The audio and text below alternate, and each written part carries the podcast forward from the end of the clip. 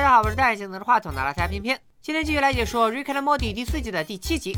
在上一集的弹幕里，我注意到有些小伙伴这一部分解析有过度解读的嫌疑。嗨，我早就说过，面对《Rick and Morty》这样的神作，你很难做到不去想太多，而且有些解析真不是过度解读。不过在后续解析中，我会多多注意联系剧情进行佐证，也欢迎大家理性观剧，和谐讨论。毕竟大家都是《Rick and Morty》的同好，没必要为不同的意见争得脸红脖子粗。好了，让我们言归正传。如果说上一集《Rick and Morty》彻底打碎一切俗套，那种给观众送上最爱吃的大嘴巴子，那么这一集爷孙俩将回归荒诞的外星冒险。让我们把脑子扔到一边，和老白、小黄一起大闹一番吧。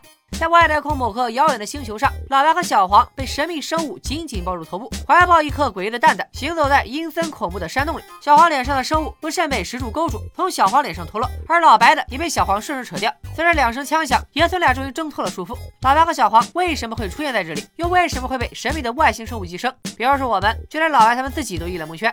老白只记得自己驾着飞船来到一颗荒芜的星球，在一座山洞里看到了一堆湿漉漉的蛋蛋，随后就失去了意识。但老白毕竟是经验丰富的老科学家，一眼就认出了这些神秘生物是抱脸虫，靠寄生在其他生命体上繁衍后代。宿主一旦被寄生后，就会失去意识，身体的操纵权都在抱脸虫手里啊！如果他们有手的话，这么看来，老白他们就是阴沟里翻船，着了这些抱脸虫的道。好在一般情况下，抱脸虫只会寄生繁衍，社会发展程度极低，想逃离这里可以说是毫无难度。ok yeah, this might be a little harder than I thought. 场面一度非常尴尬，老白只好强装镇定，表示不要在意这些细节，当务之急还是得找到飞船，伺机开溜。老白他们把万脸虫的尸体粘回脸上，混入了都市里，这里到处都是被寄生的外星人，循环播放的洗脑广播吸引了爷孙俩的注意。Glor ぞ大家仔细听，有没有觉得喇叭里的声音有些耳熟？不过老白爷孙俩满脑子都是飞船，压根就没有注意到这个滑点。从广播里我们知道，被抱脸虫寄生后，这些宿主就进化为另一种生物，他们自称为格罗索，向往和平，向往和平要划重点。爷孙俩仗着天衣无缝的伪装招摇过市，而格罗索人看到这俩人站在一起，都表现得非常震惊。原来就在爷孙俩失去意识的这段时间里，被寄生的抱脸小黄已经成为格罗索族的指挥官，甚至登上了格罗索星的《时代周刊》封面。而抱脸老白则化身愤世嫉俗的视频 UP 主，在网络上重拳出击，抨击格罗索族的现存秩序。在暴脸小黄的英明领导下，格罗索人的科学事业蒸蒸日上，甚至借助老白飞船上的科技制造出了火箭，而火箭的目的地就是地球。要是让这些暴脸虫入侵地球，后果不堪设想。想到这里，小黄果断挺身而出，试图说服格罗索人取消前往地球的计划。没想到关键时刻掉了链子。Oh, geez, look at me. I, I fell down on, on, on the floor. Oh, let, let me uh, help, help you out here, buddy. Oh, thanks, man. Thanks, pal. That's right. I'm right back where, where, right back in the saddle here. 场面再度非常尴尬，老白和小黄抢下飞船想要逃跑，格洛索人在后边穷追不舍。可区区外星人又怎么可能是老白爷孙俩的对手？只见老白驾着飞船在格洛索星横冲直撞，小黄也展开疯狂杀戮，邪恶的格洛索人纷纷死于非命。这样貌似正当的杀戮不会给老白他们带来丝毫的负罪感，就像是捏泡沫纸一样，啪啪啪，一个接着一个，根本停不下来。整个星球陷入一片火海。铁子们，他们做的对吗？爷孙俩顺利逃出生天，甚至还来得及和家人共进早餐。他们将这段冒险经历当做茶余饭后的谈资，丝毫没有意识到自己的行为对格罗索人而言简直是灭顶之灾。淑芬不想接话茬，反倒是一旁的富贵兴致勃勃分享起了自己的创业经历。原来富贵长期赋闲在家，给自己找了个养蜂的副业，不求冲出美美走向世界，至少能供全家人自产自销。然而根本没人在意他做了什么，富贵的家庭地位一目了然。淑芬为了缓解尴尬，无意中问起了小花的下落。老白和小黄这才恍然大悟，他们把小花扔在了格罗索星。爷孙俩不得已，只能梅开二度，重返格罗索星。面对陷入火海的都市和蜂拥而至的受害者家属，他们表示非常悔恨。然后。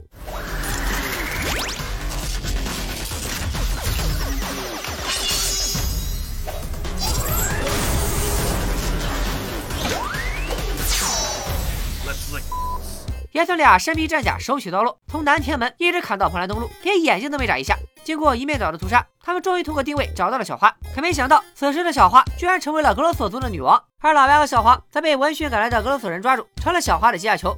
铁门铁窗铁锁链，小黄触景生情，掏出口琴，一曲高歌催人尿下，直接把狱友唱到就地排卵。小黄一看哥来劲了，正要来一场个人演唱会，没想到牢房里迎来了一位不速之客，正是小花。小花一见面就是劈头盖脸口吐芬芳，指责老白和小黄只顾着自己逃跑，把他一个人扔在外星孤苦伶仃。老白和小黄也是哑巴吃黄连，有苦说不出。他们被爆脸虫占据身体，失去了部分记忆，再加上杀得兴起，压根不记得小花也参与了冒险。况且小花在格罗索星吃香的喝辣的，这波也不亏啊。小花是怎么当上女王的？还得从几年前说起。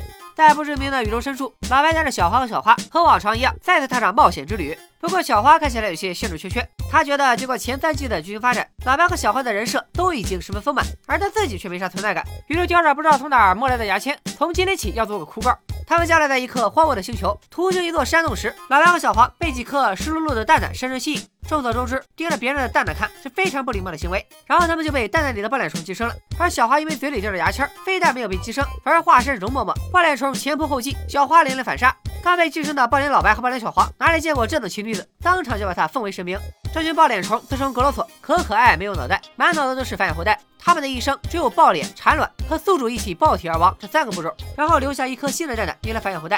所以他们寿命最长也就半个小时，比隔壁会脱水的三体人还惨。更惨的是，误入格罗索星的外星人无一例外都成了格罗索的生育机器。小花聪明的脑瓜一转，很快发现了其中的 bug：一只格洛索只能寄生一个宿主，而一个宿主只能生下一个蛋。那么格洛索的数量是不变的，甚至等星球上的外星宿主用光了，整个星球就只剩下了一堆蛋蛋。难怪格洛索星的发展一直停滞不前。但是格洛索们完全可以不生蛋，以寄生的方式存活下去，这样不就能大大提高生产力，从无尽的生殖循环里解脱出来了吗？小花一语惊醒梦中人，格洛索们纷纷停止生蛋，团结到小花旗下，很快建立起繁华的外星都市。小花还教导他们要向往和平，所以格罗索们开始喊出：“格罗索就是和平，和平就是格罗索。”就连那艘火箭也是和平的象征。格罗索星一片欣欣向荣，只有一个人例外，那就是老白。既然被格罗索寄生了，老白也永远游离在规则之外。他化身网络主播，四处散布反动言论。然而他这样做也不是因为什么众人皆醉我独醒，纯粹是为了报复小花。因为小花的改革将他的挚爱小黄从他身边无情的夺走了。I feel the same way.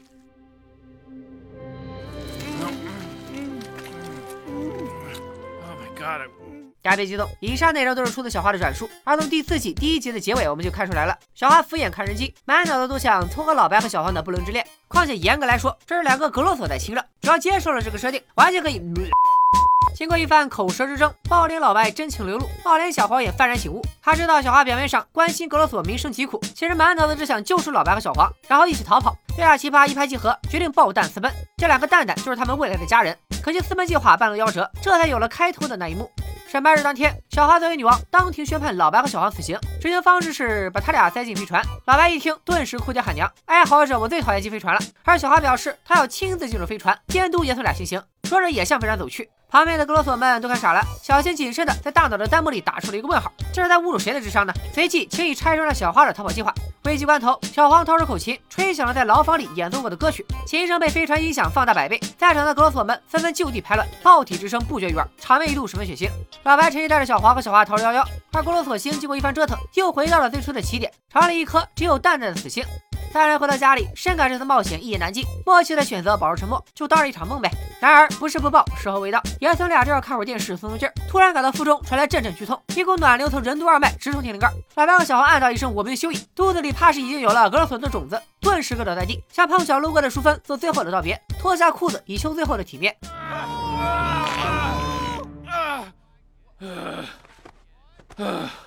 Oh, I guess we, uh, I guess we both just had to take a sh. Yeah, I, I guess we, uh. Gross. Guys, clean it up. 尽管剧中没有明说，但爷孙俩同时腹泻，恐怕和富贵的自制蜂蜜脱不了干系。干啥啥不行，天赌第一名。富贵算是把 loser 这个称号贯穿始终。论人设，我只服富贵。Summer, I want to f your dad. Oh, really? 以上就是《Rick and Morty》第四季第七集的全部剧情。本集的故事异常欢脱，相应的彩蛋也诚意满满。首先是本集标题 Pro Morty Us，一眼就能看出来，这是在致敬经典科幻电影《异形》的前传《普罗米修斯》。本集中的格洛索以及他的繁衍方式和异形如出一辙，那些湿漉漉的蛋，还有随时可能从蛋里蹦出来的抱脸虫，让不知道多少观众夜不能寐。顺带一提，光从外形上看，格洛索其实更像是半条命里的怪物猎头蟹，只不过后者会将宿主的头直接吃掉，进而控制宿主的身体。而且猎头蟹的创作灵感也同样来自异形。被格罗索寄生的外星人，算得上是本剧里的常客。他们第一次登场是在第三集第五集的永生立场里，然后永生立场就被富贵打烂了。上一集又作为乘客出现在列车里，然后列车就脱轨了。这回好不容易到了鸟不拉屎的格罗索星，先被格罗索寄生，又被老白赶尽杀绝，嗨，老倒霉蛋了！请大家把泪目打在公屏上。老白和小黄驾着飞船在格罗索星四处逃窜，小黄进入机枪室为老白提供火力支持，在飞船下方加装机枪炮台的设计，很像星人系列汉索罗的座驾千年隼的炮台。再加上老白说了一句：“我们就叫着在拍《星球大战》，这在城市间的追逐战，无疑也是对星战系列的致敬。”而千人隼和老白飞船炮台的设计，其实是参考了二战时期著名轰炸机 B 二四的球形炮塔。看似酷炫，背后是无数血泪。由于炮塔内空间狭小，机枪手必须蜷缩着身体才能进入，以一个尴尬的姿势蹲十几个小时，就像是被封进罐头的沙丁鱼一样动弹不得。再加上炮塔只能实现红薯转向，机枪手在射击敌人的同时，又被迫将自己最脆弱的菊花暴露给敌人。而这还不是最刺激的，B 二四轰炸机的飞行高度很低，起落架被打断或者失灵的情况比比皆是。很多安全返航的轰炸机都得靠机身和甲板的摩擦力减速，而面对突如其来的冲击和摩擦，位于飞机底部的炮塔首当其冲。等飞机停稳，炮塔里将手的下场可想而知。老爸和小黄回到地球，在早餐桌上，我们看到富贵的手边放了一瓶蜂蜜，瓶子贴着 Jerry's Own 的标签，参考了美国知名品牌 New Man's Own，而瓶子的外形则和知名品牌 Bilibili 完全一致。从第一季、第四季的苹果广告到第四季、第二季的交友 APP，富贵真的是纯靠抄袭，原创能力约等于零。为了拯救小花，老白和小黄重返格罗索星。老白第一次启用了两套花里胡哨的战甲，变身时浓浓的日系风格和一刀斩的标志性 pose，不难看出制作组是在致敬著名动画监督大张正己。无论是超神要塞、机动战士高达这类科幻机甲动画，还是博人鬼这样的奇幻动画，总有几个角色会摆出一刀斩的造型。根据大张正己在某次采访中透露，他的父亲是一位剑道老师，大张正己还在上幼儿园的时候就开始练习剑道，所以才有了著名的大张一刀流。小黄深陷牢狱之灾，情不自禁地唱起了歌。Nobody knows the trouble I've seen。小黄唱的歌名叫 Nobody knows the trouble I have seen，没人知道我看到的麻烦。这是一首著名的黑人灵歌，原作者不详，却广为传唱。学者大师路易斯阿姆斯特朗也曾翻唱过这首歌。在喜剧片《警察学校四：全民警察》中，身为警察的男主角反被犯人关进了牢房，忍不住唱起了这首歌。他的处境和小黄一样尴尬。Nobody knows the trouble I've seen.《瑞克和莫蒂》第四季第七集的故事，总算是回归了第一集的味道。同样的祖孙三人搭配，同样的胡作非为，同样的外星人闭嘴定律。不过，正如我在视频开头说过的，面对《瑞克和莫蒂》这样的神作，你很难不多想一点。终于让我发现了滑点，主创们在看似欢脱和随意的故事背后，隐藏着深刻的社会议题。而这一点，得结合本集致敬最多的电影《普罗米修斯》来分析。当我说到本集标题致敬《普罗米修斯》的时候，不知道你们有没有感到疑惑？好像整集和普罗米修斯相关的元素就只有爆脸虫格罗索。然而，其实，在《普罗米修斯》这部电影中，压根就没出现爆脸虫。爆脸虫是《异形契约》中机器人大卫的科学成果，在《异形》系列中发扬光大。要致敬，也该致敬《异形》啊！别着急，且听我慢慢道来。《普罗米修斯》这部电影讲述了一群追寻人类起源的秘密与真相的科学家去外星多次探险，最后被外星生物和人类的创造者挨个弄死的傻缺故事。想必看过这部电影的观众都记得最后的结局：硕果仅存的人类造物主普罗米修斯被从女主体内诞生的大章鱼杀死，而女主和机器人大卫驾驶着外星飞船驶向遥远的普罗米修斯母星，要质问人类的副文明为啥大费周章的创造了人类文明，转头又要去毁灭它。而这部电影的续集《异形契约》恰好对这个问题做出了解答。最终，机器人大卫向普罗米修斯母星投下了致命的炸弹，整个文明毁于一旦。而在我看来，这两部电影讲述的是同一个话题，那就是子文明向父文明的复仇。而这恰恰是本集动画所隐藏的核心议题。老白和小黄驾着飞船大闹格罗索星，当看到形似世贸大厦双塔的建筑后，爷孙俩默契的陷入沉默，然后默默绕行，忍住了重演九幺幺的冲动。可是当看到了类似珍珠港的舰队后，终于忍不住向舰队投下炸弹，复刻了一把偷袭珍珠港。这时候还讽刺正正确。网友看完这一段后纷纷表示：谢谢，有被笑到，玩还是你们老美会玩。但笑过之后，我又不仅陷入了沉思。美国建国后吃的比也不少，为什么偏偏是珍珠港和九幺幺？一八五三年，美国海军准将马修·佩里率舰队驶入日本江户湾，双方于次年签订日美签战条约，史称黑船事件。从此，日本紧密的国门被打破，间接导致了幕府倒台和明治维新，大大影响了日本的社会文化进程。用一个词来概括，就是全面西化。直至今日，日语中都混杂着大量英语词汇，可以说日本在某种意义上就是美国的子文明。而他们是如何回报美国的呢？那就是偷袭珍珠港。无独有偶，二零零一年的九月十一日，两架被恐怖分子劫持的民航客机撞向美国世贸大厦，两座建筑在遭到攻击后相继倒塌，史称“九幺幺恐袭事件”。这是发生在美国本土的最为严重的恐怖行动。而实际上，酿成九幺幺悲剧的基地组织及其领导人，正是由美国为了打赢阿富汗战争一手扶植的傀儡。在普罗米修斯和异形契约中，机器人大卫先背叛了他的父文明人类，反手又灭绝了他的祖父文明。本集中，小哈就是以父文明的一员登场，对格罗索人的生存方式指手画脚，指导格罗索人向着在他看来良性的方向发展。可是当他显露出逃跑的意向后，以和平为名的格罗索人又毫不犹豫地对他刀剑相向。如果那艘根据老白的飞船改造的火箭真的抵达地球，后果简直难以想象。